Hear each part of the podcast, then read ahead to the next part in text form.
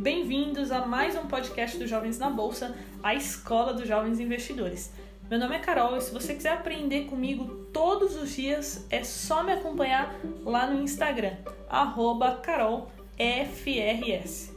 E o conteúdo de hoje é: vale a pena investir 100 reais? É, eu prometo para vocês que eu vou dar aqui a minha resposta sincera, né? Sendo o mais transparente possível sobre esse assunto, porque é uma pergunta que fazem muito para a gente que trabalha com investimentos, né? Querendo saber se realmente vale a pena a rentabilidade quando se tem pouco dinheiro para investir. Então, qual é a minha opinião sobre isso? Tudo depende da sua mentalidade, tudo depende da perspectiva que você vê a situação. Como assim? Se você pensar somente quanto vai render esses 100 reais, se você pensar só no amanhã, se você pensar só no curto prazo, é óbvio que não vai valer a pena. É óbvio. É, porém, eu sempre pensei na minha vida no longo prazo, nunca no curto prazo. E isso não só nos investimentos. Então, vou dar alguns exemplos aqui. É, as pessoas que fazem faculdade.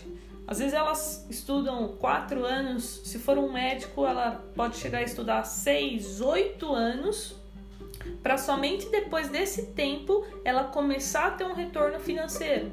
É, uma pessoa que quer abrir um negócio, quer abrir uma empresa, muitas vezes no início a empresa só dá prejuízo. Pode ser que ela demore anos para recuperar o capital investido, pode ser que demore anos para começar a ter um bom, é, um bom retorno financeiro. Então, é, sempre tenha esse pensamento de longo prazo. É, e aí, para valer a pena, você precisa ter um objetivo, né? E qual, qual pode ser esse objetivo? Você pode focar em ter uma reserva de emergência para você nunca mais depender dos outros financeiramente, para quando você estiver passando por um, um aperto, algum problema financeiro, você tenha lá a sua reserva. Esse objetivo pode ser uma viagem que você quer fazer. É, esse objetivo pode ser abrir um negócio. Então, para quem pensa no longo prazo, assim como eu, vale a pena sim investir 100 reais. Mesmo que você fale, poxa, eu só tenho 100 reais. Mas para quem pensa no longo prazo, é mais um degrauzinho que você subiu em busca de algo muito maior. Então é sempre importante você ter esse algo maior, porque assim fica muito mais fácil. E agora falando um pouquinho da prática sobre onde eu poderia aplicar esse dinheiro, eu vou dar um exemplo. Hoje a poupança, ela rende, está rendendo menos do que a inflação, tá? Então tem milhões de brasileiros perdendo dinheiro aí para a inflação.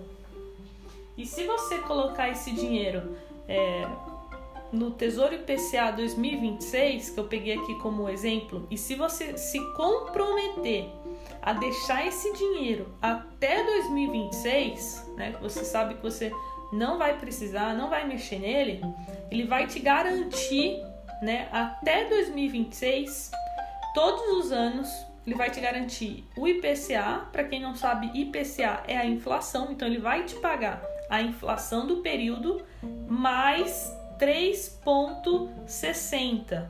Essa taxa, pessoal, ela muda diariamente, tá? Então, no, no, dia que eu estou gravando esse podcast, ela está em 3,6. Só que ela pode mudar, ela pode tanto subir como ela pode cair, tá?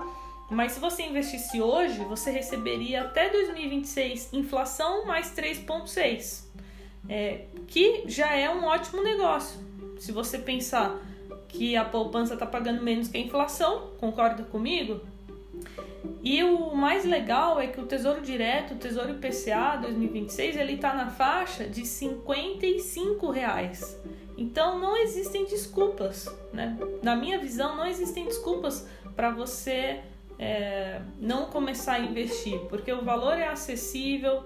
É, então realmente eu não vejo o porquê de não começar, tá bom? E lembre-se que você precisa de um objetivo maior, você precisa dar também o primeiro passo, tá? E esse pode ser o primeiro passo. Pessoal, não é uma recomendação de investimentos, tá? Eu usei somente como exemplo.